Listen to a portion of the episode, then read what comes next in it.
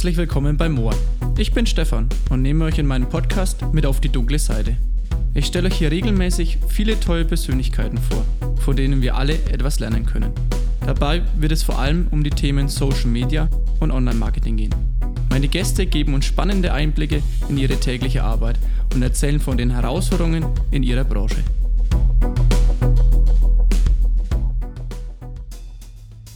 In meiner heutigen Podcast-Folge habe ich Paul Taloff zu Gast. Paul ist Mr. Esports bei der Hamburger Agenturgruppe Pilot.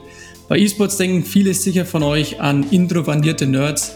Dabei steckt sehr viel dahinter. Esports ist ein Wachstumsmarkt, der auch für Werbetreibende abseits der Gaming-Branche immer interessanter wird.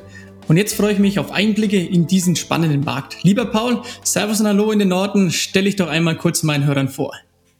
Ja, moin Stefan, vielen Dank für die Einladung erstmal. Ähm, ja, wie du schon gesagt hast, ich bin Paul, ähm, 29 Jahre alt, komme ursprünglich aus dem Ruhrgebiet, lebe seit, ich glaube, knapp neun Jahren jetzt in Hamburg und ja, beschäftige mich sehr viel mit dem Thema E-Sports, Gaming, digitale Kommunikation, Markenkommunikation. Wie sieht dann dein typischer Tag als Mr. Esports aus und woher kommt eigentlich der Titel? ja gut, der Titel, ähm, Mr. Esports, ist nicht ganz richtig, inhaltlich trifft das vielleicht. Ähm, nee, mein, also mein Arbeitstitel ähm, ist auch so ein bisschen Buzzword-Bingo, Head of Young Audience Strategy. Das sagt eigentlich nur aus, dass ich mich ähm, ja, so ein bisschen federführend bei uns in der Agentur, in der Agenturgruppe um das Thema ähm, Generation Z beziehungsweise junge Menschen als Zielgruppe von Marken kümmere. Und da ist E-Sports und Gaming natürlich ein sehr, sehr großes Thema. Ich bin da schon seit ähm, ja, 2006 unterwegs und habe es jetzt über die letzten, ja, ich glaube dreieinhalb Jahre immer stärker ähm, auch in der Agentur etabliert und natürlich auch bei unseren Kunden. Und ja, der Alltag, der sieht jeden Tag anders aus zum Glück, sonst wäre es ein bisschen langweilig. Ähm, wir haben aktuell ein sehr projektbasiertes Geschäft. Ähm, das heißt, es hängt immer stark davon ab, mit welchen Kunden wir zusammenarbeiten, mit welchen internen Teams vor allem. Wir haben ja äh, rund 450 Mitarbeiter, 60 Expertenteams und ähm, wir können da wirklich von A bis Z alles bedienen, wenn wir wollen und es sinnvoll ist. Und dementsprechend sind die Anforderungen dann auch immer sehr unterschiedlich. Man muss jetzt äh, natürlich den Hörern sagen, dass die ähm, Agenturgruppe Pilot, wie du schon gesagt hast, recht groß ist, auch vor allem eben oben im Norden. Ähm, war es eigentlich schwierig, in, in so einer Agenturgruppe ähm, das Thema E-Sports reinzubringen? Ähm, ja, auf jeden Fall. Also es war schon ein steiniger Weg. Also wir haben einen positiven Verlauf genommen, zum Glück. Aber es war schon nicht ganz so leicht. Also mittlerweile ist es auf jeden Fall wesentlich leichter, über das Thema zu sprechen, weil viele ähm, erstmal das Thema Gaming für die ist es, ähm, ja, ich würde immer sagen, anfassbarer geworden. Das Thema E-Sport ist nochmal ein, etwas anderes, würde ich sagen, aber gerade vor dreieinhalb, vier Jahren, wo ich damit angefangen habe, das in der Agentur auch ein bisschen zu etablieren durch Vorträge, ich den Leuten einfach mal gezeigt, was da abgeht, warum das so cool ist und ähm, warum das für Marken interessant ist und wie sich das vor allem meiner Meinung nach in den nächsten Jahren entwickeln wird. Vieles davon ist eingetreten, ein paar Sachen natürlich auch nicht. Ich bin ja auch kein Hellseher, aber ähm, ja, da hat man damals wurde man schon sehr oft sehr komisch angeguckt und man hat auch gemerkt anhand der Rückfragen, dass da ähm, nicht viel Vorwissen herrscht. Und viele Leute fanden das total abgespaced, dass Computerspieler ähm, irgendwie bald im Fernsehen unterwegs sind und um Millionenpreisgelder kämpfen. Ähm, dementsprechend war es auch schwierig, ähm, da ein Geschäftsmodell innerhalb einer Agentur zu etablieren, was dann auch natürlich akzeptiert wird und was natürlich auch am Ende des Tages wirtschaftlich auch tragbar ist oder sein kann, viel besser gesagt. Und ja, dementsprechend war es nicht ganz leicht, ähm, aber jetzt sind wir agenturübergreifend ähm, ziemlich gut gesetupt auf dem Thema. Das ist der Vorteil. Ich glaube, da gibt es noch viele Agenturen auch in der Größe, die das Thema noch nicht so auf dem Zettel haben. Jetzt äh, Einblicke für uns einfach. Äh, bist du dann immer noch alleine so ein Einzelkämpfer in dieser Agenturgruppe oder ist deine Abteilung E-Sports, nenne ich es jetzt, gewachsen oder Generation X? Ähm, ja, die ist schon gewachsen. Ähm, also Einzelkämpfer bin ich zum Glück nicht mehr. Ähm, habe jetzt ein immer mal projektweise Mitarbeiter. Ähm, wir hatten jetzt zuletzt einen Praktikanten, ähm, der Auszubildende ist gerade bei uns in der Abteilung, der kriegt frischen Wind mit, aber generell sind wir als interdisziplinäres Team aufgestellt. Ähm, das heißt, ich verantworte das Thema. Ähm, heißt aber nicht, dass ich jetzt alleine an Projekten arbeite, sondern wir haben immer ein Team, was wir einsetzen, ein kleines Care-Team aus fünf, sechs Menschen, die alle verschiedene ähm, Expertisen mit reinbringen, ähm, aus dem Bereich Media, aus dem Bereich Business Development zum Beispiel. Und das vereinen wir und ähm, wir arbeiten zum Beispiel auch sehr stark mit unserer Produktentwicklung zusammen, ähm, schaffen da neue Produkte für die ähm, Generation Z äh, und natürlich auch für den Gaming-E-Sports-Bereich. Also es ist immer sehr durchwachsen, aber nee, kein Einzelkämpfer mehr. Ich glaube, das wäre auch nicht mehr stemmbar. Jetzt muss ich mich äh, korrigieren. Ich hatte jetzt vorhin Generation X gesagt, aber wir sind ja schon bei Z angekommen. Ja. Ai, Dann merkt man auch, dass man, dass man langsam alt wird hier. Ja, ach, ist auch sehr verwirrend. Das äh, ist auch eine sehr komische Definition, ne? XYZ Babyboomer und äh, ja. Ai, Du hattest es jetzt vorhin auch mal erwähnt, dass einfach ähm, E-Sport sich immer mehr auch als Marketinginstrument für Marken einfach eignet. Ähm, wenn wir dabei bleiben, hast du irgendwelche Zahlen oder ähm, warum macht es es einfach spannend für größere Brands? Ähm, ja, erstmal die naheliegendsten Zahlen sind, ähm, also man sagt, wir haben rund 34 Millionen Gamer in Deutschland. Ähm, das sind bei einer Gesamtbevölkerung von, ich glaube, aktuell sind es 83, 84 Millionen, äh, schon eine ganz große Menge. Man muss natürlich sagen, zu diesen 34 Millionen, da zählt jeder rein, der irgendwie mal einmal im Monat vielleicht auch mal Candy Crush spielt. Ne? Also die Begriffsdefinition Gamer ist ähm, ja, die kann man äh, ausweiten, wie man will oder auslegen, wie man will an einigen Stellen. Interessant ist aber, dass ähm, rund 81 Prozent der 14- bis 29-Jährigen, ähm, das ist ja unsere Hauptzielgruppe, sich ähm, ja als Gamer sehen und auch ja, spielen. Die einen wettbewerbsorientiert im E-Sport, die anderen Casual Gaming, Spaß, Leidenschaft steht da im Vordergrund. Und allein das macht es schon zu einem sehr relevanten Thema und ja, ich glaube, wir beide sind uns da auch einig. Ähm, ich hoffe, viele Menschen da draußen auch und es ähm, wird auch weiter wachsen, diese Einsicht, dass Gaming halt nicht nur Computerspielen ist, sondern Gaming ist viel, viel mehr. Das ist ja, ja, wir sprechen da immer von einem Third Place. Ähm, also es ist auch eine Möglichkeit für viele Menschen aus dem Alltag zu entfliehen, in eine reale digitale, äh, in eine digitale Realität zu entfliehen. da passiert viel Soziales, vor allem Kommunikation. Man kennt es ja auch von Fortnite. Ähm, die Tänze zum Beispiel haben sich sehr schnell auch, äh, ja, in Anführungsstrichen viral in das reale Leben übertragen. Fußballer haben dann angefangen, äh, da zu tanzen. Ähm, es gibt Ingame-Konzerte in Fortnite. Menschen treffen sich also nicht mehr nur in Spielen, um zu spielen, sondern auch um ihr soziales Ökosystem zu pflegen, auszubauen, ähm, genau, das ist zum Beispiel einer der Punkte, was es extrem interessant macht.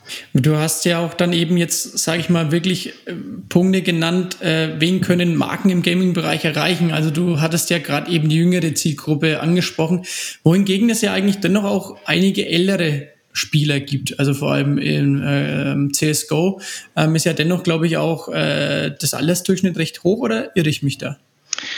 Ähm, ja, schon. Also tendenziell muss man immer, das ist ein sehr guter Punkt, äh, da sprechen wir auch sehr oft drüber, weil ähm, die Zielgruppe Gamer oder E-Sportler, je nachdem, unterscheidet sich ja sehr stark auch anhand des Games oder der Community. Man sagt, im Schnitt beschäftigt sich ein, ein aktiver Gamer mit ähm, rund zwei verschiedene Spielgenres, also zum mhm. Beispiel ähm, Real-Time Strategy und ähm, Taktik-Shooter. Und okay. ähm, insgesamt auch nicht mehr als vier Games ähm, sind in seinem Scope, die er öfter spielt, wo er sich ähm, für interessiert, wo er sich auch vielleicht ähm, ja, neue Updates, neue Meldungen zu ähm, ja, reinzieht oder irgendwie Teams folgt, Spielern folgt. Ähm, das heißt, man muss ganz klar schauen, ähm, welchem Spiel sind, ist meine Zielgruppe unterwegs. Und dann hast du natürlich verschiedene Altersabstufungen. Ähm, genauso verhält sich das mit dem Anteil an Männern und Frauen. Also League of Legends hat zum Beispiel einen höheren Frauenanteil an Counter-Strike. Und ähm, wie du schon richtig gesagt hast, bei Counter-Strike ist das Durchschnittsalter ähm, höher als zum Beispiel bei Fortnite. Ähm, mhm. Aber wie genau das Durchschnittsalter da ist, das weiß ich gerade nicht, aber ich würde auch schätzen, so unser Alter, so eher Ende 20, ne? Ah, hast noch schön ausgedrückt. ähm, aber es stimmt ja. Ähm, man kann aber auch dann, sage ich mal, ich habe mir jetzt auch dann eben im Vorfeld äh, auf unserem Podcast ähm, eben vorbereitet, kann man auch schon sagen, dass über die Jahre hinweg der Frauenanteil in dem in der Branche schon zugenommen hat. Ja, das auf jeden Fall.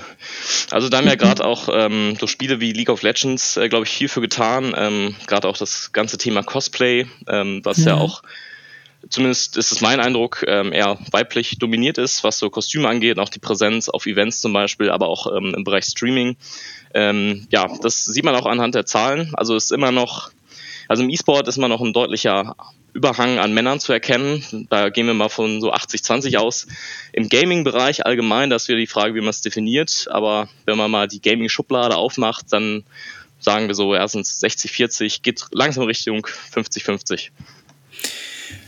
Ja, Wahnsinn. Ähm, du hattest es ja auch damals erwähnt oder letztendlich äh, hast du 2006 damit angefangen ähm, wenn ich jetzt nochmal richtig zugehört habe, aber mhm. auch in Erinnerung bin. Ähm, für die Hörer da draußen eben, ähm, auch ich war in dem Bereich unterwegs im elektronischen Sport und äh, so haben wir uns beide auch damals kennengelernt. Das heißt, wir kennen uns schon so lange ähm, und hatten auch damals ein eigenes Team in dem Bereich. Ähm, früher nannte man oder nannte man es noch Clan. Ähm, Name United Gaming ähm, war auch trotzdem, glaube ich, in der Branche kein unbekanntes Pferd. Und äh, ich kann mich noch erinnern, ähm, dass wenn man auf ähm, Sponsoren oder Unternehmen zugegangen ist, dass sie eigentlich zur damaligen Zeit ähm, recht wenig über die Szene oder über den E-Sports wussten und auch eher immer abgeneigt waren. Also es gab natürlich äh, Lüfterhersteller oder Maushersteller, ähm, die recht früh den Potenzial ähm, dieses, äh, dieser Szene erkannt haben. Aber jetzt rutschen natürlich auch ähm, Firmen hinterher oder Brands hinterher, wie beispielsweise BMW. Paul, warum? Genau, das Warum ist eigentlich das, ähm, was wir ganz am Anfang hatten, glaube ich, die zweite, dritte Frage. Ähm, also ist einfach ein riesen Zielgruppenpotenzial da. Ne? Also junge Menschen spielen einfach sehr gerne und ich habe da natürlich als Marke ähm, sehr, sehr gute Möglichkeiten, auch recht frühzeitig jetzt reinzukommen. Der Markt oder das, die, die ja, wie sagt man das, das Gaming-Segment ist äh, glücklicherweise noch nicht vom Marken überschwemmt. Das heißt, ähm, so, so Werbung ist da relativ wenig und deshalb auch noch sehr akzeptiert. Und da ist halt auch mal die Frage, wie Werbung am Ende aussieht. Ähm, darf es überhaupt Werbung sein? Ähm, wir sagen bei der Gen Z immer, dass die klassische Werbung oder etablierte Werbemittel, zum Beispiel Display Advertising, ähm, intuitiv eher ausblendet. Und im Gaming-E-Sports-Bereich bin ich eigentlich dazu gezwungen, mehr oder weniger, ähm, anders zu denken und auch ähm, andere Kommunikation zu machen. Und ähm, also um es konkreter zu machen, Sponsorings und Aktivierung haben eine, ja, einen stärkeren Impact äh, bei den jungen Menschen als ähm, typische Advertising-Kampagnen. Und ähm, BMW hat hier als große internationale Marke natürlich auch die Möglichkeit, diese Internationalisierung ähm, oder Internationalität des E-Sports Gaming-Bereichs zu nutzen und da vor allem auch so ein bisschen Früherziehung, würde ich es jetzt mal nennen, ähm, walten zu lassen. Ähm, sind ja schon viele Autohersteller unterwegs, ähm, ja, Mercedes natürlich allen voran. In gewisser Weise herrscht natürlich auch ein bisschen ähm, Konkurrenzkampf und auch so ein bisschen ähm, ja, man, man möchte sein Revier markieren, so würde ich es mal ausdrücken. Ähm, weil der, der Markt wird weiter wachsen, wenn man in Zukunft guckt, es wird immer mehr werden, die Leute werden nicht aufhören zu spielen. Ähm. Und dementsprechend ist es einfach nur klug aus meiner Sicht, sich frühzeitig mit seiner Marke dort zu positionieren und vor allem die Szene zu fördern, die Community zu fördern und ähm, diese Dankbarkeit, die einem da als Marke entgegenkommt, die wird auf lange Sicht, glaube ich, auch ähm, Früchte tragen.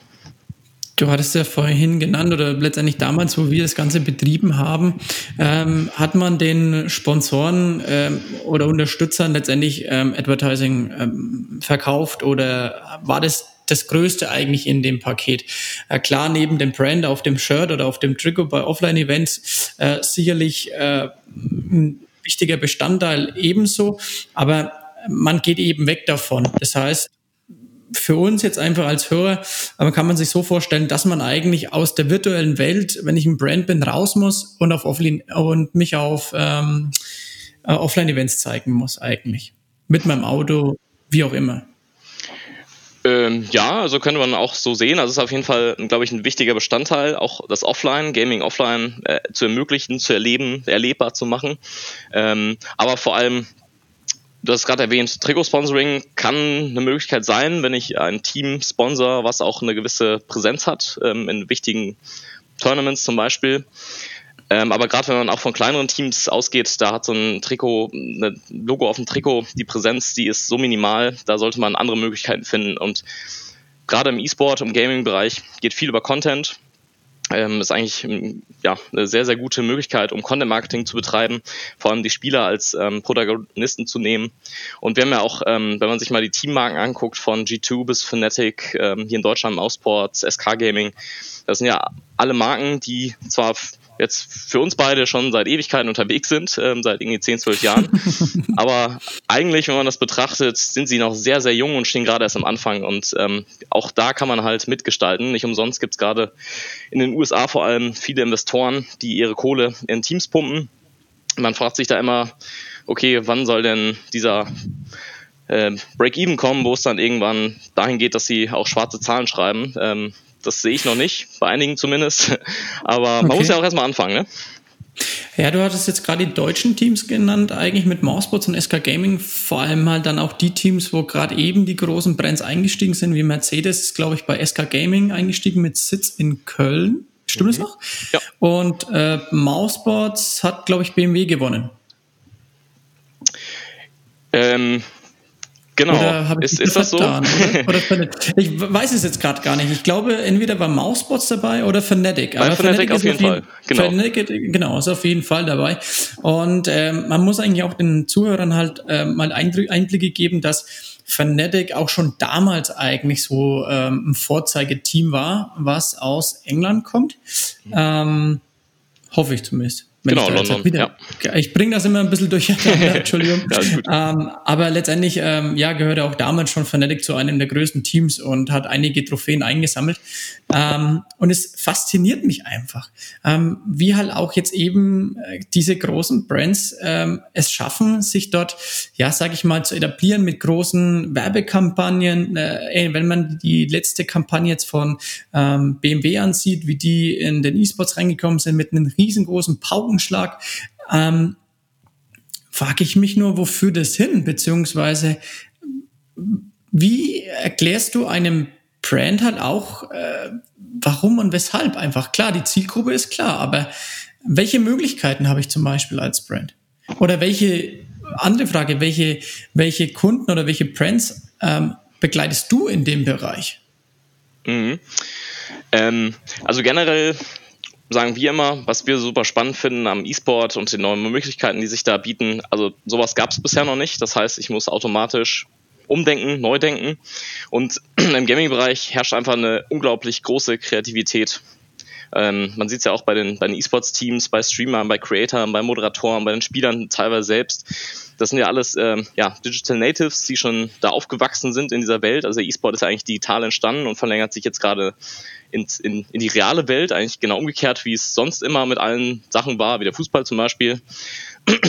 Und dieses, diese Kultur, die dadurch ja auch ähm, irgendwie herrscht bei den Menschen, die das ausüben, ähm, dadurch entstehen ganz neue Denkweisen und Möglichkeiten, Content zu kreieren, ähm, aber auch mit Sponsorships, mit, mit dem Thema Branding, mit dem Thema äh, Markenaufbau umzugehen. Also das Thema Co-Creation zum Beispiel ist ein sehr, sehr großes.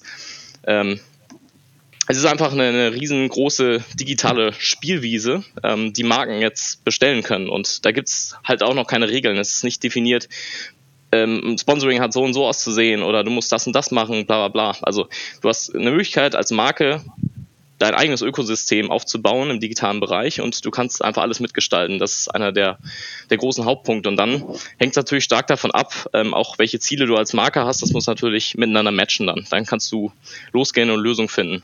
Und da wirst du im E-Sport oder Gaming-Bereich auch viele finden, die Bock haben, dir einfach zu helfen und ähm, gemeinsam was zu kreieren. Ähm, und zu dem zweiten Teil deiner Frage, wir betreuen aktuell zum Beispiel die Techniker Krankenkasse im Bereich E-Sports ähm, da gibt es eine Kooperation mit der ISL zum Beispiel, ähm, der Gesundheitspartner der ähm, ISL-Meisterschaft und ähm, auch der Uniliga. Und da werden in Zukunft auch nochmal ein paar andere Sachen folgen. Ähm, das machen wir beispielsweise gerade. Und da ist halt der Hintergrund, dass die Technikerkrankenkasse vor allem interessiert ist natürlich an Young Professionals ähm, und Studierenden und da sieht man natürlich ein sehr, sehr großes Match auch im Bereich E-Sports, gerade wenn wir in den Universitäts-E-Sport reingehen. Ja, logisch eigentlich, Uniliga, perfektes Match. Genau. Für alle, die letztendlich ESL ist eigentlich sowas wie äh, bei der Bundesliga die DFL. Die eine Plattform bietet, wo Teams gegeneinander in gewissen Ligen zocken können. Genau. Und äh, da letztendlich hat sich dann eben die Krankenkasse, ähm, ja, sage ich mal, eine Kooperation mit denen geschlossen. Ähm, Du hast es jetzt gerade schon äh, angesprochen mit äh, den Zielgruppen und ähm, Generation X und so weiter und so fort. Äh, jetzt sage ich schon wieder X. Mensch, wir sind bei der Z angelangt. Ähm, wie sieht die Resonanz speziell dort aus? Also ähm, kann man da schon was sagen? Gehen die auf die Brands ein? Wie ist da so das Stimmungsbild oder ist Werbung nervend?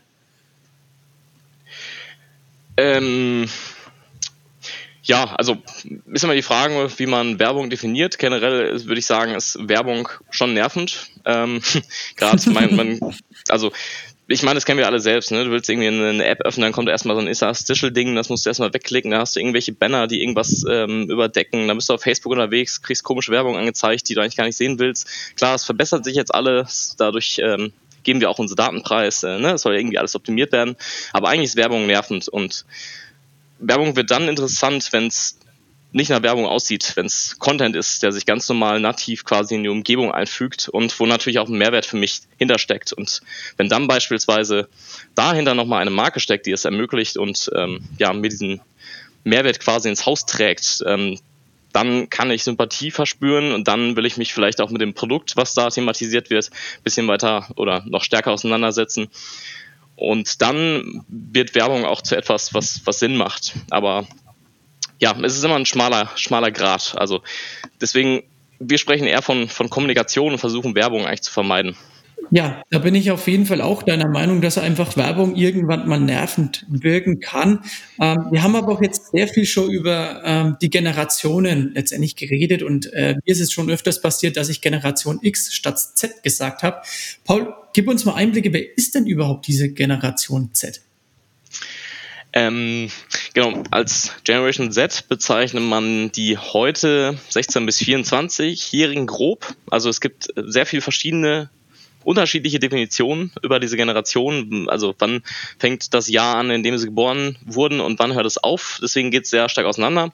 Wir haben uns ähm, festgelegt auf 96, äh, zwischen 96 und 2004 geboren, also heute 16 bis 24 Jahre alt ist für uns die Generation Z. Ähm, das ist insofern nichts Besonderes. Ähm, also es gibt ja immer die Jugend, die ist schon immer da und es gibt immer eine neue Generation, die auf die andere Generation folgt und die bringt natürlich auch mal Veränderungen mit sich. Das ist ganz normal. Ja. Ähm, das Besondere, was wir bei der Gen Z haben, ähm, warum wir uns auch sehr intensiv damit beschäftigen, ist, dass es die erste Generation ist, die ähm, in einer Welt aufgewachsen ist, in der es für sie nie kein Internet gab. Also das Internet war schon immer da. Und ähm, gerade in den jungen Jahren, so mit fünf, sechs, sieben, wo sich so langsam auch ähm, das Bewusstsein für die Umgebung, in der ich lebe, entwickelt ähm, und man auch vielleicht anfängt schon äh, Medien zu nutzen, da gab es halt schon immer so Sachen wie wie, wie Spotify oder WhatsApp. Ähm, Instagram ist, glaube ich, 2010 gefolgt, Snapchat 2011, Tinder gibt es seit 2012.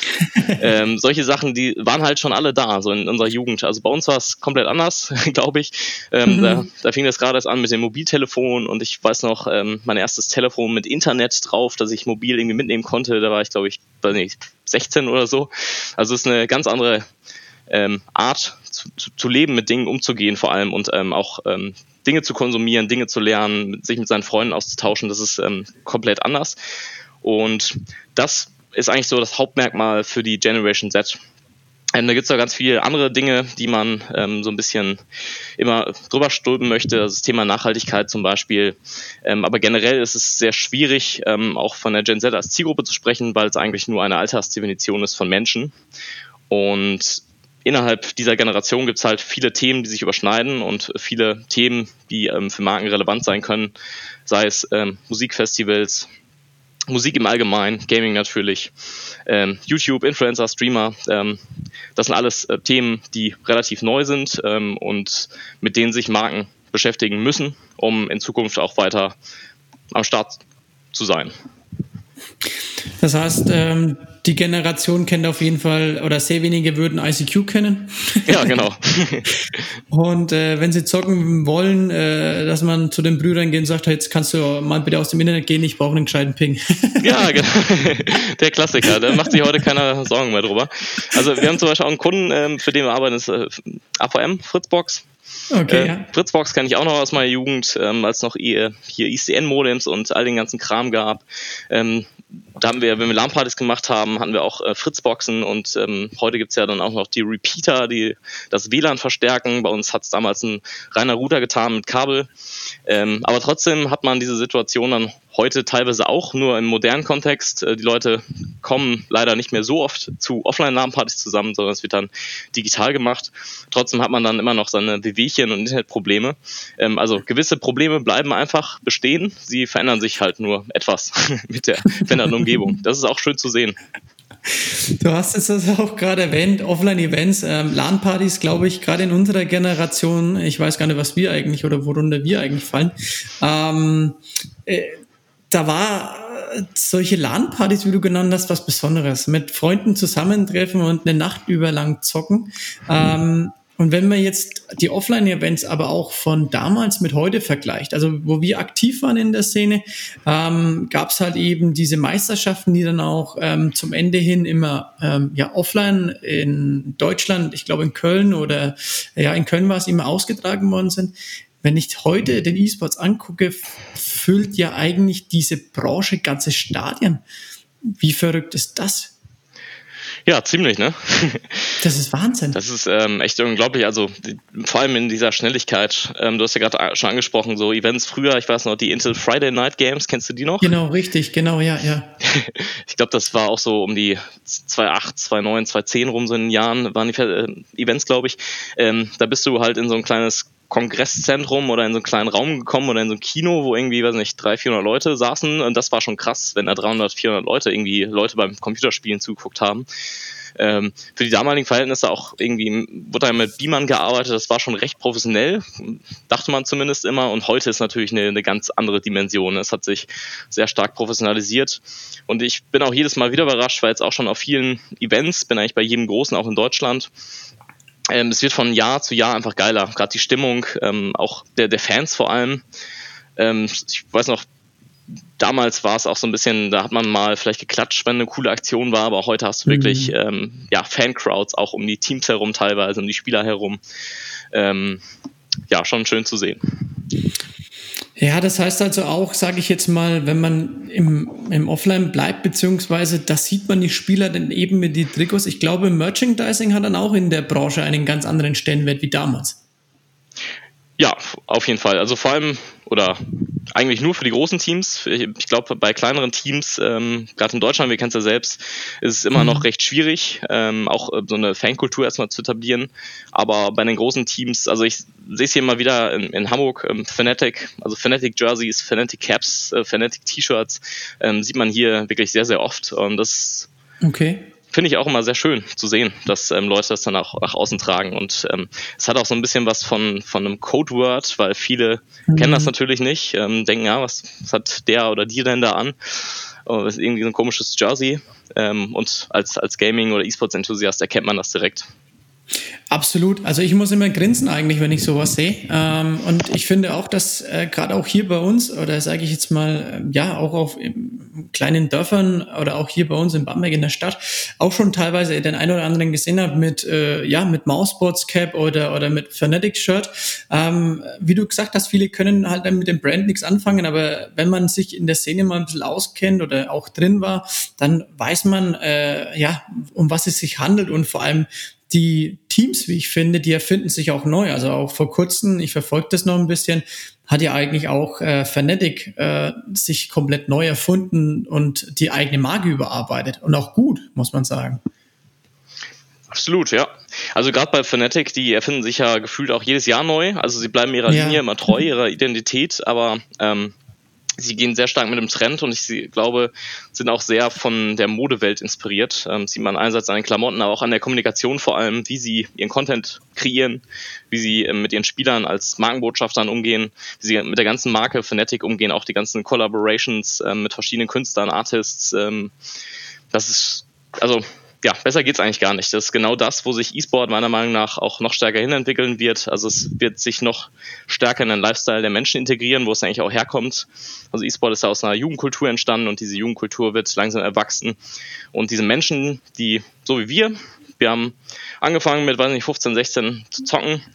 Das hat uns mhm. bis heute begleitet und heute ähm, nimmt es ja auch zumindest bei mir, ähm, auch einen großen Teil im Berufsleben ein.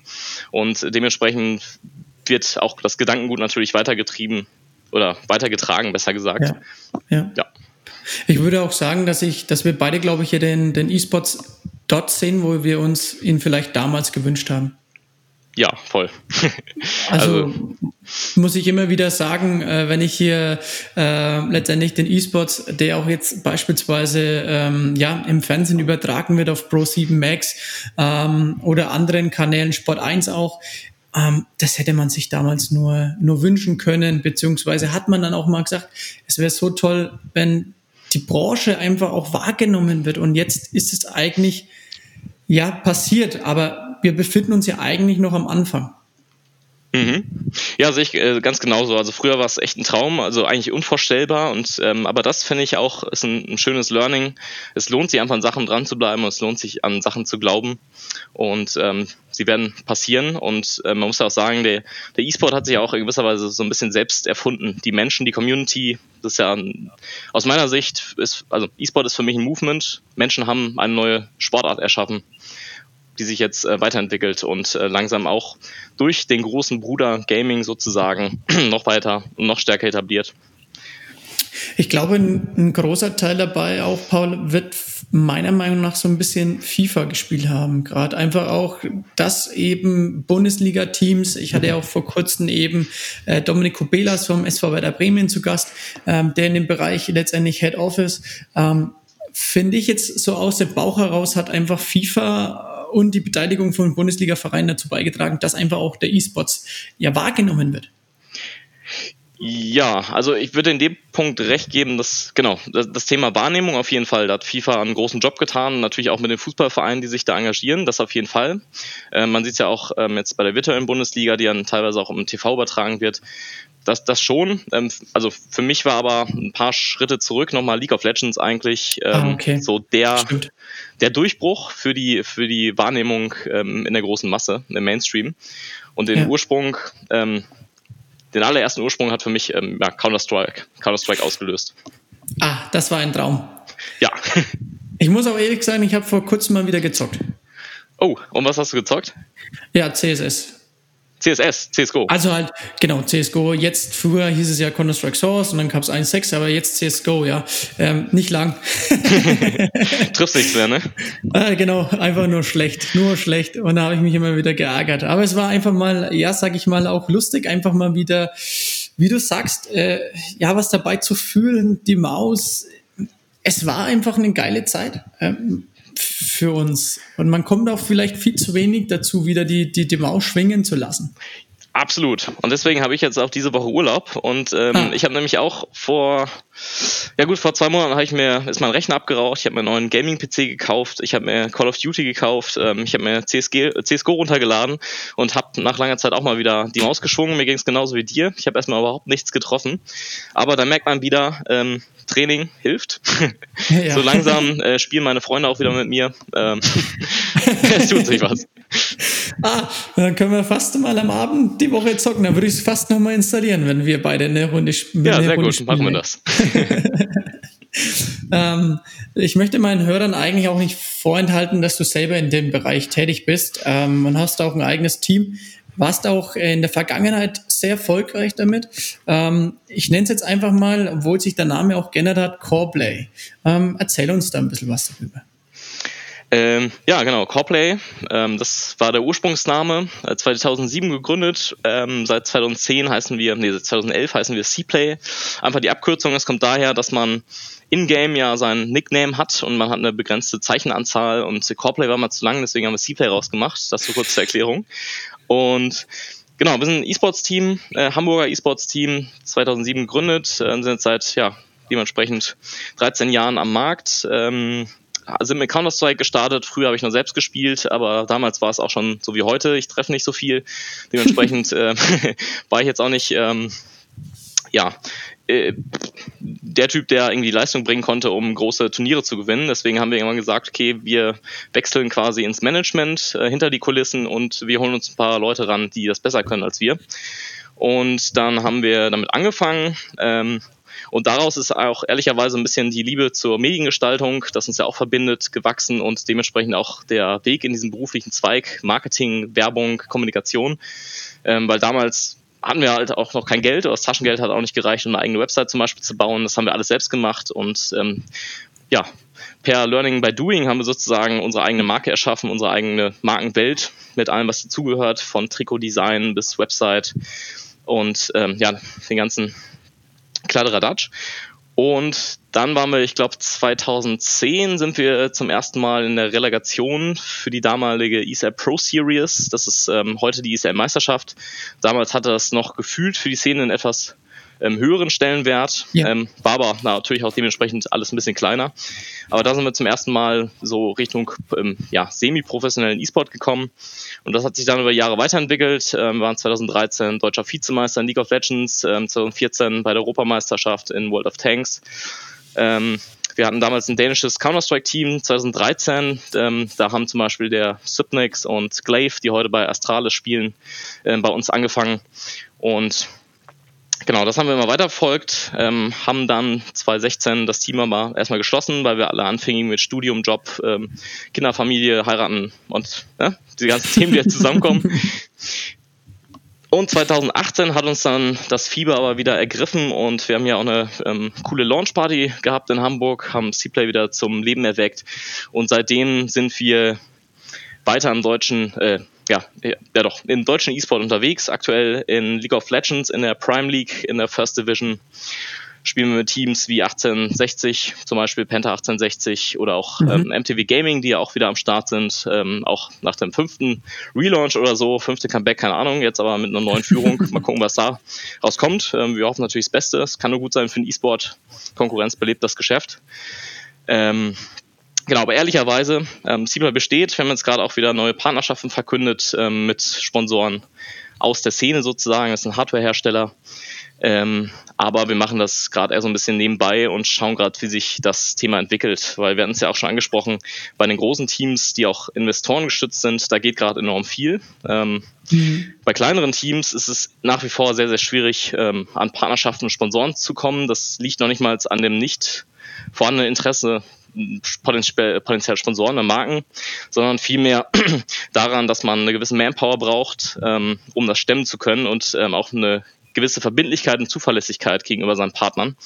Und das ist für viele Teams einfach nicht stemmbar, weil es noch nicht genug finanzielle Mittel gibt, um Manpower zu bezahlen. Und dementsprechend ist es äh, gerade eine sehr herausfordernde, aber auch eine sehr lehrreiche Zeit. Wenn man aber letztendlich dein Team ähm, mal anschaut und auch begleitet, und das tue ich ja auch, ähm, muss man dennoch sagen, dass ja natürlich auch ein, ich würde jetzt mal sagen, ein Amateur-Team, mal jetzt gesagt, mhm. ähm, aber ein Erscheinungsbild erzeugen kann, und das tut ihr auch, ähm, wie die Großen. Ihr, ihr habt auch, wenn man auf die Webseite geht, Merchandising, ihr geht auch in den Lifestyle rein und einfach Sachen, die auch gefallen. Also es ist jetzt nicht so, dass dann irgendwie hier so ganz großes, ja, das Teamname draufsteht und vollgeklatscht, äh, vollgeklatscht ist mit irgendwelchen Logoleisten, sondern ähm, ihr, ich würde immer sagen, ihr seid ja, das deutsche Fanatic eigentlich. oh, danke für die Blumen. Das hört man gern. Äh, Nein, ähm. das ist wirklich so, weil einfach äh, viele Teams versuchen es einfach. Auch SK Gaming, wenn man äh, mal anschaut, haben einfach noch eine uralte Webseite. Klar, die versuchen alle auch ein bisschen äh, hip und modern zu wirken, aber ähm, wenn man eben dann C-Play anschaut, ähm, geht das meiner Meinung nach schon in die Richtung, äh, die halt eben Fanatic ausmacht. Mhm. Ähm, ja, klar, also ist natürlich nochmal eine ganz andere Dimension. Man muss äh, bei uns sagen, ähm, ja auch bei vielen E-Sports-Organisationen, auch äh, gerade in Deutschland ist, aber auch weltweit. Das Thema lebt ja ein bisschen von Leidenschaft. Also ähm, wir betreiben das schon immer als Hobby nebenbei. Wir haben da extrem viel Zeit rein investiert und ähm, einfach um eine geile Zeit zu haben. Wir sind alles Freunde ähm, und wir entwickeln uns dadurch natürlich weiter. Ähm, die Website, das ist so ein bisschen unsere Herzensangelegenheit, weil das ist das Erste, was man so sieht von der Organisation. Ähm, zumindest wenn man sich näher damit beschäftigt. Ähm, die ersten Touchpoints sind natürlich die Social-Kanäle, gerade Twitter bei uns extrem groß, da sind wir auch sehr aktiv. Ähm, aber für uns ist genau das wichtig, ähm, dass wir als Marke wahrgenommen werden, äh, die auch ähm, eine gewisse Liebe zum Detail hat und wo man auch die Leidenschaft an jeder an jedem Pixel sozusagen ähm, spüren kann. Und ähm, das kommt natürlich auch aus der Expertise. Ich meine, wir sind im Management, wir sind alles Leute, die aus der Kommunikationsbranche kommen, gelernte Designer, die äh, gelernte Kon äh, Konzepter, Strategen. Und das kommt natürlich zusammen und diese Expertise bündeln wir dann und genau, dann äh, dadurch kann man dann auch so ein Erscheinungsbild erschaffen. Ist einfach nur, nur echt schön und das wollte ich dir schon lange mal sagen, aber jetzt tue ich es auf jeden Fall in meinem Podcast. Dankeschön. äh, wenn wir jetzt einfach mal in die Zukunft schauen, ähm, was denkst du, wohin wird sich der E-Sport entwickeln? Ähm, ja, Gute Frage. Wo wird er sich hinentwickeln? Also ich glaube, er wird äh, sich weiter einfach in den Lifestyle integrieren. Also es wird in, in Zukunft, sagen wir jetzt mal in zehn Jahren, wird es aus meiner Sicht ganz normal sein, wenn jemand sagt, und was hast du gestern Abend gemacht? Ja, ich habe die Nacht durchgezockt. Also muss natürlich nicht immer so exzessiv sein, wie es jetzt klingt, aber man mhm. hat das heute, ich habe letztens wieder ein Beispiel gehört, deswegen fiel mir das gerade ein. Ähm, da hat nämlich jemand gesagt, okay, äh, mich, mich haben meine Kollegen am nächsten Tag gefragt, was ich die Nacht gemacht habe. Ich sehe so müde aus und eigentlich habe ich die ganze Zeit durchgezockt. Ich habe mich aber nicht getraut, das zu sagen, weil es ihnen komisch kommen könnte und habe denen dann gesagt, ich, ich habe zwei Bücher durchgelesen die Nacht. Und ähm, das hat für mich, also ich glaube, in zehn Jahren wird es das nicht mehr geben, da wird es ganz normal sein und es wird auch anerkannt etabliert sein. Ähm, wir werden E-Sport als vielleicht auch nicht mehr, also diese Diskussion, die wir jetzt gerade haben, ist E-Sport Sport oder nicht Sport, äh, die können ja. wir meiner Meinung nach getrost an die Seite legen. Ähm, ich glaube, diese Diskussion wird sich über die Jahre verflüchtigen. Und ähm, Gaming im Allgemeinen wird einfach ähm, etwas sein wie wie Filme, wie Musik, ist einfach Popkultur, die Teil unseres Lebens ist. Und daraus entwickelt E-Sport ist einfach nur das Bedürfnis von Menschen, sich in gewissen Dingen zu messen. Und das wird weiter wachsen ähm, ich hoffe persönlich, dass die Ligenstrukturen etwas klarer werden, ähm, weil das ist auch für meinen Job immer sehr schwierig, äh, Menschen, die damit noch, noch keinen Kontakt hatten, erstmal zu erklären, wo spielen Menschen, in welchen Spielen, in welchen Ligen, warum und wie setzt sich das alles zusammen. Ähm, da herrscht schon ein großes Chaos, ähm, was natürlich auch ähm, ja, daher kommt, dass es sehr viele Spiele sind, die mhm. Branche allgemein noch sehr jung ist. Also um es abzukürzen, ich glaube, wir brauchen mehr Struktur, die wird es auch geben. Äh, gewisse Themen, über die wir uns jetzt gerade auch mit anderen Institutionen vielleicht streiten, ähm, das wird sich alles legen, es wird sich alles selbst regulieren. Ähm, es wird einfach ein ganz normales, cooles Thema sein, ähm, wie wir unser Leben gestalten, wie wir ähm, Dinge konsumieren, ähm, wie wir uns mit anderen Menschen austauschen, wie wir uns an, mit anderen Menschen messen. Ich, ich höre dir nur gespannt zu, weil ich muss sagen, ähm, ja, du hast eigentlich genau das alles wieder gesagt, was ich auch äh, sagen wollte. ähm, weil ich es mir einfach wünsche für die Szene. Ähm, wie du es ja gerade gesagt hast, ähm, Vielleicht heißt es auch immer, was schauen wir, ne, was schauen wir denn heute an? Äh, da kommt doch eh nichts Gutes auf dem Fernsehen, komm, lass uns E-Sports angucken. Oder heute Abend spielt doch Fnatic gegen, keine Ahnung, SK Gaming, komm, lass uns das mal anschauen. Ähm, ich muss aber ehrlich sagen, die letzten paar Male, als es bei Sport 1 gelaufen ist, habe ich zugeguckt, weil es einfach mich mal wieder fasziniert hat. Ähm, und wenn man sich mit dem Thema befasst, dann ist es ja nicht nur, auch ähnlich wie es eben beim ähm, FIFA-Spielen ist, da gehört Taktik dazu, da gehört die Kommunikation dazu in dem Teams und so weiter und so fort beim Spiel selbst. Ähm, wenn man solche Eindrücke oder Kenntnisse hat von damals, dann schaut man auch eben ein ein Spiel oder ein Match von CSGO ganz anders da als vielleicht der ein oder andere. Und da macht es auch Spaß, weil man ähm, sieht, hey krass, das hat sich ja was entwickelt. Und das wünsche ich mir einfach für, für die Szene, für die Branche, dass es sich weiterentwickelt, dass sie in der, ja, dass sie von den Menschen, von uns angenommen wird, egal ob Sport oder kein Sport, das ist egal, sondern ähm, auch der E-Sport soll einfach eine Plattform für die jüngeren Leute sein, wo sie sich ausleben lassen können, wo sie sich wohlfühlen ähm, und dass auch endlich mal die Diskussion von diesen Ego-Shootern einfach wegkommt, weil ich glaube, ähm, es sind viele Dinge auch jetzt in der Vergangenheit passiert, ähm, wo hätte man vielleicht noch vor zehn Jahren gesagt, der das ist, war, der hat doch bestimmt ein Ego-Shooter-Spiel gespielt. ähm, heute sagt man, oder wird es fast gar nicht mehr erwähnt, weil vielleicht auch andere Dinge jetzt vielleicht äh, die Ursache dafür sind und nicht mehr äh, ja der E-Sports, dem man es leicht zuschieben hätte können. Ähm, und das wünsche ich mir einfach für die Szene, Paul. Absolut, äh, finde ich auch sehr schön gesagt. da haben wir eine sehr ähnliche ja. Vision. ja, wir sind gleich, wir, wir ticken gleich, äh, uns äh, trennen nur ein paar Kilometer leider. das stimmt.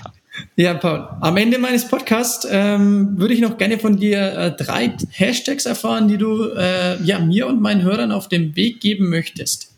Hast du dir Gedanken gemacht? Äh, ja, sehr spontan. Äh, ich muss mal kurz überlegen. Also Hashtag Design, ähm, weil ich aus, also ich bin fest davon überzeugt, dass äh, Design äh, schon immer eine große Rolle gespielt hat und eine noch stärkere Rolle spielen wird und sollte bei allem, was man im Bereich Kommunikation tut. Du hast es gerade schon mal erwähnt, äh, gutes Beispiel, Cplay, unsere Website, wir wirken zumindest nach außen ähm, sehr, sehr groß anscheinend, ähm, so groß sind wir gar nicht, ähm, aber dadurch kann man halt ähm, Emotionen erzeugen, und ähm, das sollte sich auch in der Kommunikation von Marken widerspiegeln, einfach ein bisschen ein stärkeres Auge auf Visualität haben, auf Design, auf Ästhetik, auf Leidenschaft. Ähm, ich glaube, das tut, tut, uns allen gut. Ähm, dann Hashtag Gaming. ich finde es einfach ein super Thema. Menschen kommen zusammen, äh, Menschen bleiben auch über Distanz in Kontakt. Ähm, ja, Hashtag Social Distancing könnte man da jetzt auch noch mit reinnehmen. Ist einfach ein Thema, was Menschen miteinander verbindet und in Gaming steckt viel mehr als ähm, stumpfes Computerspielen. Ähm, da werden Geschichten erzählt. Es ist, es ist äh, Popkultur, es ist Kunst, es, da ist alles mit drin. Deswegen, ähm, ja, mein Herzensthema. Und das andere Hashtag, was nehmen wir denn da? Tja, das hm. musst du mir sagen. Gute Wenn du Frage. keine mehr weißt, dann würde ich mich auch mit denen äh, zufrieden geben, die schon gesagt Ja, dann nehme ich die beiden. Mir fällt jetzt gerade kein sinnvolles ein, wo ich irgendwas zu erzählen kann. Kein Thema, Paul. Wie gesagt, ich bedanke mich, dass du heute mein Gast warst. Ähm, waren spannende Einblicke in das Thema E-Sports. Ich glaube, das waren auch äh, nicht die letzten Einblicke, die wir zusammen äh, geben dürfen in diesem Bereich. Ich würde mich auf eine weitere Folge mit dir freuen. Hoffe auch, dass wir uns bald irgendwann mal wiedersehen. Äh, nach Corona äh, müssen wir es hinbekommen, dass ich hoch in den Norden komme oder du eben runter in den Süden. Bleib gesund, Paul. Ich bedanke mich und ich wünsche dir für die Zukunft alles Gute. Vielen Dank.